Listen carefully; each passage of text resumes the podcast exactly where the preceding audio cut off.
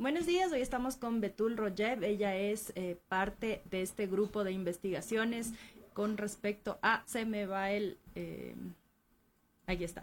Miembro del Grupo de Investigación e Intervención sobre Drogas en Ecuador. Bienvenida, Betul. Un gusto tenerle aquí. Eh, vamos a hablar hoy sobre esta propuesta de eliminar la tabla de consumo de drogas. Bienvenida. Muchísimas gracias por la invitación. Un tema muy importante y coyuntural. ¿Qué, qué, qué es lo primero que se debería considerar antes de tomar una decisión como la que ya ha anunciado ayer la ministra de Gobierno, de mandar un proyecto de ley para, eh, pues, con la posibilidad o con la, la esperanza desde el punto de vista del gobierno de eliminar esta tabla de consumo? Sí, creo que lo que hay que tomar en consideración es que esta tabla fue hecha con un criterio técnico que eh, vino de varios sitios, ¿no? Eh, eh, es hecho con un criterio jurídico adecuado, eh, y sobre todo que respeta los derechos eh, de las personas eh, consumidoras a no ser criminalizadas. Entonces creo que la, la, decisión de eliminar esta tabla, que no es la primera vez que se propone, ha sido pensada más eh, por lo que eh, se toma como un prejuicio ¿no? en relación a esto y eh, un poco la, la, mala mm, propaganda que se le hizo a esta tabla, la, la, mala socialización que se le hizo, porque en realidad es un instrumento técnico que, que ayuda mucho a, a no criminalizar criminalizar a los consumidores, ¿no?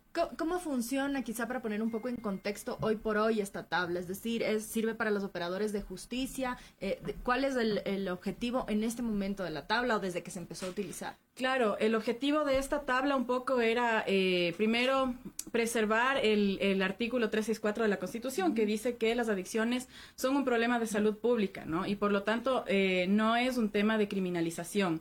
Entonces, la idea un poco es tratar de diferenciar al, al consumidor de drogas de eh, el traficante de drogas, ¿no? Eh, la idea es que no se, no se eh, prive de la libertad a una persona que consume drogas, sino que más bien eh, tenga el acceso adecuado a los servicios de salud que requiera o simplemente que, que se le haga una valoración para saber si es que en realidad necesita servicios, porque no todos los consumidores requieren de, de atención o de tratamiento, ¿no? Entonces, un poco la, la herramienta se, es para eso, para que eh, los centros de privación de la libertad no estén llenos de consumidores que no es el lugar en donde deben estar. Y es justamente hacer esta distinción, eh, porque además si consideramos la población carcelaria, hay un hacinamiento ya preocupante, hemos tenido eh, una crisis que se lleva arrastrando ya varios meses.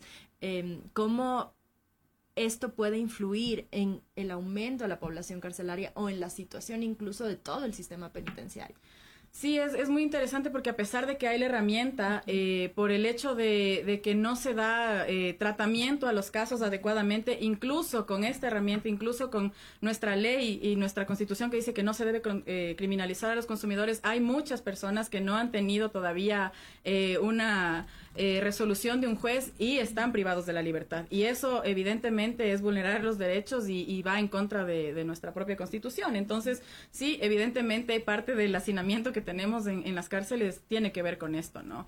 Por otro lado, eh, hay eh, una población altísima de mujeres microtraficantes que, que, también están privadas de la libertad. Y esto claro nos habla de otros temas no eh, no solamente del tema del consumo per se sino también eh, de, de, estas necesidades tal vez no cubiertas de, de estas mujeres que eh, tal vez no vieron otra posibilidad. Tal vez el, eh, el punto de, de visión no debería estar en el microtráfico, ¿no? Ese en realidad no es el problema. Justo estaba revisando unos datos de 2019 eh, que decían que más del 54% de la población carcelaria femenina está eh, detenida o procesada o dentro de un centro de privación de libertad eh, por eh, justamente microtráfico.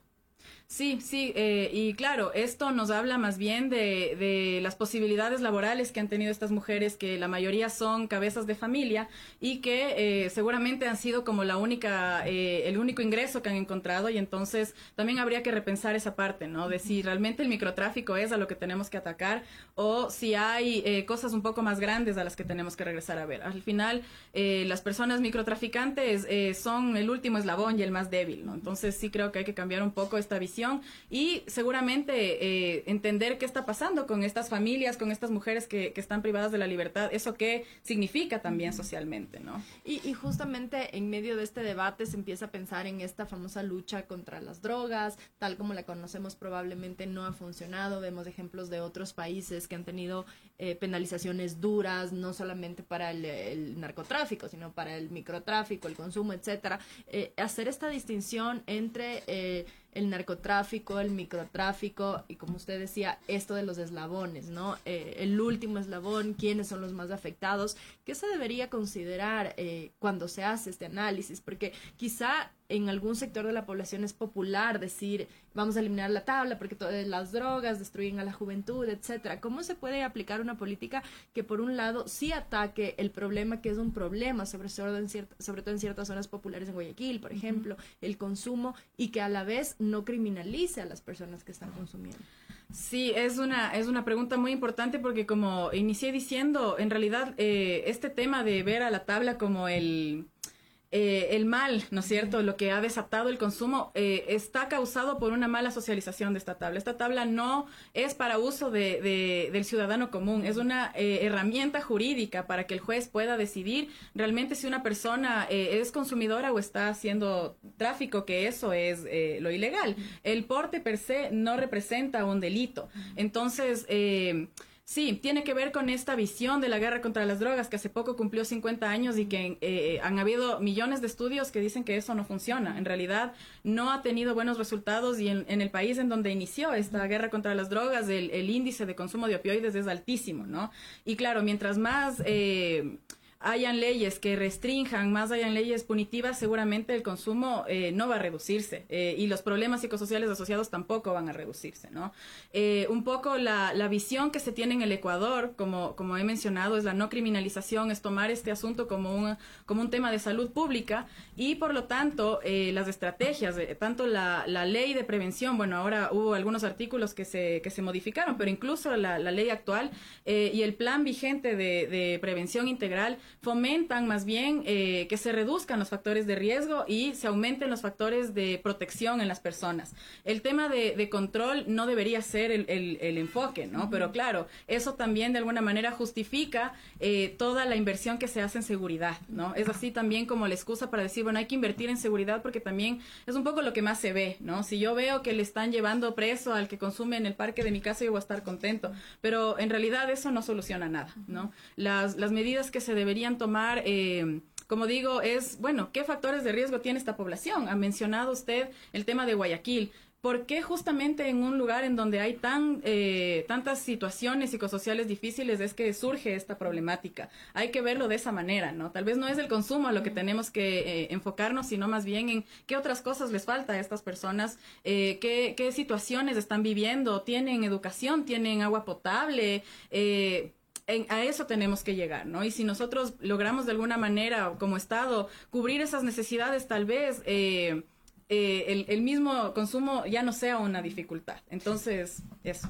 Y, y, quizá eh, lo que se está atacando en realidad es el síntoma y no la causa, porque el síntoma de una sociedad que puede tener muchos otros problemas puede ser eh, evidenciarse a través de la cantidad de jóvenes, por ejemplo, que están consumiendo. Eh, la alcaldesa en algún momento de Guayaquil hablaba sobre este problema específicamente en esta ciudad. No es la única ciudad que tiene ese problema, pero con estas brechas sociales y que se andan en crisis económica y en una pandemia que ha golpeado no solo el país, al mundo entero, ¿qué debería mirarse desde la política pública para empezar a abordar la causa y no necesariamente el síntoma. Es un tema económico, es un tema de oportunidades, de qué, cuál es el problema. Bueno, es, es multicausal. Ese es el tema con, el fenómeno de las drogas, que es multicausal. Y sí, en efecto, en realidad es un efecto más que una, que, la causa de los problemas es como la consecuencia, ¿no? Entonces, eh, sí, o sea, yo creo que las herramientas están ahí, está escrito en el papel. Lo interesante es que el Ecuador eh, es un país bastante progresista en lo que dice en el papel, pero de ahí a que se ponga eso en la práctica hay una, una brecha enorme, ¿no? Entonces, eh, un poco justamente es un tema económico, es un tema social, eh, tenemos que verlo como, como la complejidad que es, ¿no? Eh, decía antes que, que, es mucho más fácil no sé, tener contenta a la gente porque yo veo que hay un control, que está la policía revisando, que, que pongo radares en, en la costa dañando, dañando sectores que no hay en ningún otro lado del mundo, pero no importa, está el radar ahí viendo que no haya narcotráfico. Sin embargo, eh, las acciones punitivas están demostradas que no funcionan. Más bien lo que funciona es basarse en la evidencia. Nosotros tenemos datos, no, no están actualizados porque tampoco se invierte demasiado en eso, pero tenemos datos que nos, que nos mencionan que, por ejemplo, en la población adolescente, que es como la preocupación mayor, ¿no? Los jóvenes que consumen. Eh, los factores de riesgo que tienen los adolescentes es, por ejemplo, no estar eh, siendo escuchados por sus padres, no sentirse importantes en su, en su ámbito familiar, tal vez que no tengan acceso a la educación. Entonces, eh, es un problema multicausal y, por lo tanto, la única solución no puede ser lo punitivo, ¿no? Más bien, creo que eliminar esta tabla va a ser un retroceso en el país y ya que tenemos todas las estrategias, que tenemos planes, que tenemos leyes, tal vez eh, el problema sería menos eh, eh, complejo si es que empezáramos a aplicar estas herramientas que ya tenemos, por lo menos teóricamente. ¿Y, qué pasa en el, en el sistema ya de justicia? los operadores de justicia aplican la tabla, no la entienden, no. ¿Cuál es el problema ya en la aplicación de la justicia con esta tabla? Sí, creo que también hay muchas falencias en ese sentido, ¿no? Eh, tanto la, la, policía, que es quien, quien eh, apresa a, las personas que, que consumen, eh, no saben el uso de la tabla eh, e incluso eh, no se ha hecho una capacitación adecuada con los jueces, entonces muchas veces no se aplica de manera eh, correcta.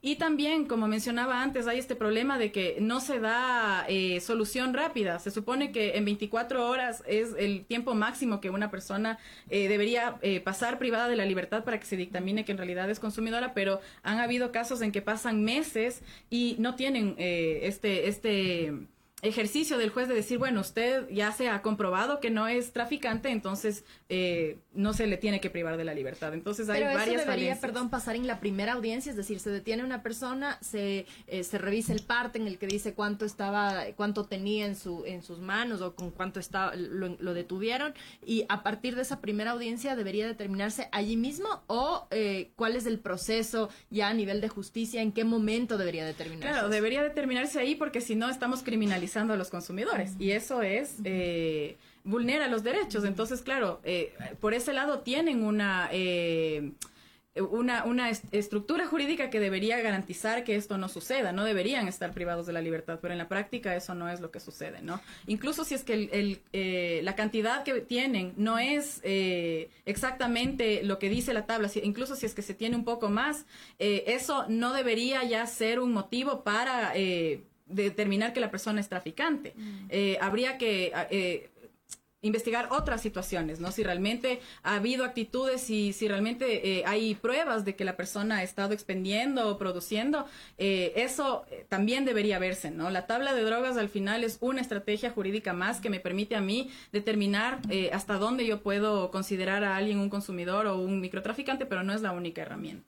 Y, si en este momento la tabla no se considera y hay personas que están detenidas a pesar de no ser ni narcotraficantes ni microtraficantes, sino consumidores, eh, si es que se eliminara la tabla, ese porcentaje se dispararía, por lo cual el efecto inmediato sería un problema gigantesco para las cárceles. Ya estoy hablando solamente de números, sin considerar el problema social, además de eso. Sí, por supuesto, porque ya no habría esta herramienta para diferenciar, ¿no? Que como digo, no es la única, pero ya por lo menos es, es algo que previene que eh, personas que no deberían estar privadas de la libertad estén. Y claro, se disparan los números, seguramente el hacinamiento va a ser más grande y eso va a ser un problema mucho más grande, eh, incluso para la seguridad. Y si es que lo vemos también desde el ámbito de la atención a las personas que eh, están consumiendo algún tipo de drogas y nuevamente hemos visto reportajes de personas incluso que les amarran las familias para que no salgan porque no hay esta atención ya con una mira de salud pública. ¿Cómo vamos a atender a las personas que están consumiendo, a estos jóvenes que ya pasaron este límite y hay un problema ya de salud. Eh, ¿Cómo este enfoque podría también eh, contribuir a atenuar el problema y que haya un tratamiento que de momento eh, no hay o hay muy escaso, muy básico? Claro, a ver, el enfoque de salud pública promueve que más bien los recursos se inviertan en eso, que no es lo que sucede, se está invirtiendo más bien en seguridad. Eh, un poco esa es la justificación. Esto, esto de eliminar la tabla va a permitir que se invierta muchísimo más en seguridad, pero realmente eh, está comprobado eh, por, que, por varias instituciones internacionales y que el Ecuador también tiene compromisos con estas instituciones. Tenemos de alguna manera eh, compromisos que, eh, ha hecho el Ecuador, ¿no? Entonces, el enfoque de salud pública eh, lo que hace es eso, garantizar que hayan los suficientes recursos como para hacer una atención adecuada, ¿no es cierto? Que no sea en lugares inseguros, que los profesionales que atiendan realmente estén concientizados del tema y que no lo traten como un tema moral, que ese creo que es un grave problema en el Ecuador. Eh, y también que se invierta en prevención, no solamente que se invierta en el tratamiento cuando ya hay una dificultad, sino que hayan estrategias que permitan que, que no se llegue a que sea una dificultad, ¿no es cierto? Si se invierte en promoción de la salud, si se invierte en prevención e incluso en reducción de riesgos y daños, que son medidas bastante polémicas justamente porque no prevén que la persona deje de consumir, sino más bien, bueno, ya estás consumiendo, ¿qué vamos a hacer al respecto? Eh, pero se ha comprobado que si se invierte en estas estrategias, eh, los, los, problemas psicosociales asociados al consumo se reducen. Entonces, eh, este enfoque de, de, la guerra contra las drogas o de solamente ponerlo en un punitivo simplemente trae más dificultades. Y eh, quizá el, el, el, asunto de pensar en una inversión más bien en seguridad, más que en salud pública, puede ser un, un, asunto de visión política. Por lo tanto, si es que un gobierno gana con esa visión política, difícilmente va a haber un cambio allí. Y más bien lo que podría ocurrir eh, es eh, que cambie el gobierno y otra regresemos a la tabla y estemos así como en un ir y venir sin que haya una política de Estado permanente y que tome como experiencia otros países. En algún momento se habló de la experiencia de Portugal con este enfoque de salud pública. Eh, ¿cómo, ¿Cómo se puede más bien trabajar en una política de Estado eh, que se aleje un poco de, de la visión política? de la guerra contra el narcotráfico, etcétera. Eh, ¿Será posible? De hecho, es, es, interesante el ejemplo de Portugal porque nuestra eh, visión que se tiene otra vez en el papel es muy parecida a la de Portugal. De hecho, eh, eh el hecho de, de descriminalizar al, al, al consumidor eh, es, una, es la política que se, que se implementó en Portugal, eh, simplemente que, bueno, ahí se cumple adecuadamente, se formó incluso eh, a los policías para que, eso, para que no lo tomen desde un asunto moral y, punitivo, sino que también, bueno, eh, se vea que hay otras posibilidades, pero ahí hay un organismo que es lo que falta en el Ecuador, primero que, claro, que, bueno, se, se dice, usted no es un microtraficante, entonces tiene que ir a tratamiento, ¿no? Esa es como la solución cuando no todos los casos se requiere un tratamiento. Pero en Portugal hay una instancia en la que, eh, por ejemplo, se registra a, las personas consumidoras que, que la policía ha apresado, ¿no es cierto? No por, no con un tema de, de, hacerlo punitivo, sino más bien de tener el registro. Y, por ejemplo, si es que ya se, se reincide en el asunto, lo que se hace es poner una multa, ¿no? No, no hay una privación de la libertad, que ahí creo que hay un cambio importante, pero también hay un equipo multidisciplinario que analice el caso, ¿no? eh, si es una persona consumidora que, digamos, tiene sus necesidades básicas cubiertas y, y no tiene dificultades eh, eh, físicas o, psicosociales asociadas al consumo, pues no pasa nada. Pero si es que sí hay una dificultad, entonces hay un equipo de psicólogos, de médicos, de trabajadores sociales que de alguna manera ayudan a la persona a que, a que pueda solventar estas necesidades que pueda tener. Este organismo no hay en el Ecuador, ¿no es cierto? Sumado al tema de eh, la mala socialización de la tabla y el, uso indiscriminado de, ella y bueno también es un tema como como ha mencionado político no eh, el hecho de el hecho de que se, se tome desde una u otra postura el tema de las drogas eh, puede hacer perder votos al, al, candidato. Eso es indudable, ¿no? Como digo, vivimos en un país que todavía es muy conservador. Lo que queremos ver es que se elimine eh, el asunto de las drogas. Cuando Lo eso que no va a pasar, ¿no? No va a pasar, no va a pasar. Y entonces, claro, eh, si yo veo que un candidato está fuerte en eso y decimos, vamos a luchar contra esto y vamos a eliminar y nuestros jóvenes van a estar libres de drogas, entonces eso tiene mucho, mucho pegue en la, en la sociedad, pero en realidad eh, se ha comprobado que eso no tiene mayor eficacia. Claro, el punto que hasta ciertos estados en Estados Unidos han flexibilizado la, eh, la, legislación para drogas incluso más duras que no estaban, o consideradas más duras que no estaban eh, consideradas en un primer momento como para consumo. Eh, y con este cambio de visión, eh, de alguna manera se está aceptando que lo que se ha venido haciendo en los últimos años, al menos en estos estados en específico, no ha funcionado. Exactamente, a pesar de que la, legislación general en Estados Unidos es muy punitiva, estos estados, eh, como bien dice, han comprobado que eso no funciona. En el mismo Portugal, ¿no es cierto? Esto de descriminalizar las drogas, que incluso eh, un consumidor puede portar eh, la cantidad para, para 30 días, ¿no? Es una cantidad bastante considerable.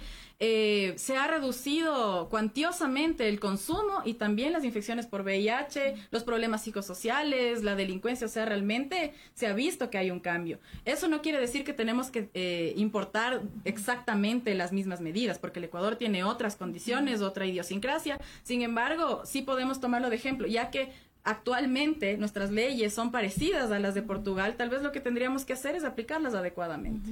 Justo iba a eso, quizá eh, tampoco se ha considerado una formación específica eh, para la policía y los operadores de justicia, que a pesar de que ya han pasado varios años desde que la tabla se aprobó, quizá eh, el enfoque no consideró del todo también esta formación para un cambio no solamente de entender la ley, sino un cambio de paradigma de cómo se está tratando y que haya una comprensión de todo el contexto de por qué esto sí funciona. No simplemente esto se aplica y punto, sino como esta, esta mm, eh, casi reeducación sobre cómo puede funcionar y, tener mejores resultados. Nos han vendido durante 50 años la idea de que ese es el enemigo público número uno. Entonces, claro, quitar esta idea suele ser muy complicada y, creo que eso, el trabajo no debería ir solamente en educar a, las personas que toman las decisiones, a la misma policía, sino también a la sociedad en general. De hecho, el plan actual que, bueno, este año este año vence el Plan Nacional de Prevención, uno de los ejes más importantes es eh, de alguna manera eh, reducir la, el estigma que hay del consumo, ¿no? Y que la sociedad civil se involucre, que la sociedad civil se informe y que, y que también participe en las decisiones, ¿no es cierto? Pero, pero informadamente.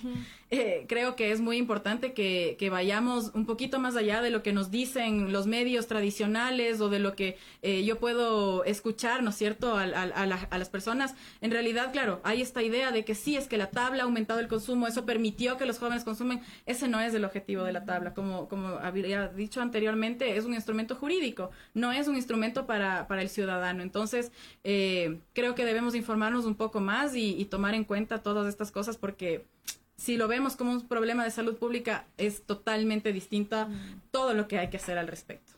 Y quizá hay datos duros, porque justo una persona, eh, Wilson Román, dice que sería importante tener datos del antes y, después de la aprobación de la tabla para dejar de lado estas subjetividades.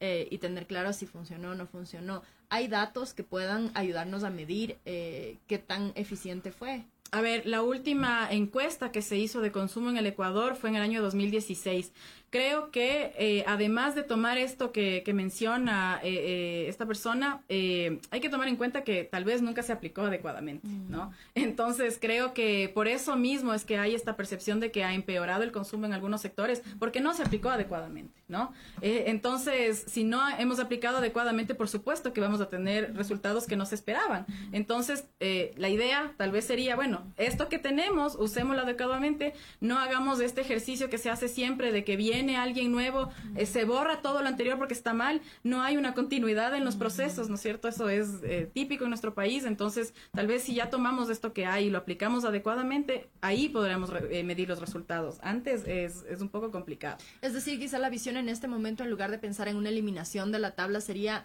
mejorar la propuesta de base, es decir, que la tabla se mantenga, pero que se agreguen, por ejemplo, este centro del que mencionaba hace un ratito que existe en Portugal y que acá no, no tiene, no existe eh, de que haya una formación y una, eh, una formación quizá incluso continua y evaluación continua a los eh, operadores de justicia y a la policía, que se levanten datos también, ¿no? Que se levanten datos, porque esa es, esa es una de las dificultades. No tenemos un diagnóstico actual de qué sucede, más allá de las incautaciones, que otra vez pone el enfoque en la droga, no tanto en la persona, ¿no? Entonces, si, si empezamos a hacer eso, empezamos a tomar las, las acciones de el enfoque de salud pública, que otra vez está en la Constitución, o sea, no podemos escapar de eso, habría que, habría que ver ahí los resultados, ¿no es cierto? Como les digo, sigue vigente la última versión del Plan Nacional y nunca se puso en práctica. Entonces, ¿cómo podemos esperar que algo cambie si eso, si, si se queda en el papel, hay mucha gente trabajando en un tema, pero en la práctica nunca se, nunca se llega a ejecutar? Entonces, ya tenemos los instrumentos, hagamos algo con eso. Si es que ya vamos terminando, uh, Betul, pero mm, ¿qué pasaría o qué pasa? ¿Cuál es el enfoque de rehabilitación eh, en este momento y cuál sería el enfoque? Existe primero un enfoque de rehabilitación eh, y por otro lado, ¿qué pasaría si es que a una persona eh, que tiene una adicción, estamos hablando ya no, de los como usted mencionaba, gente que consume y que puede seguir con su vida normal, sino de gente que tiene adicciones, si es que es internada en la cárcel, ¿cómo, cómo esa adicción se agudiza o o se puede tratar dentro de la cárcel. Sí, con la crisis que hay, no hay programas para no adictos, me imagino que peor para adictos.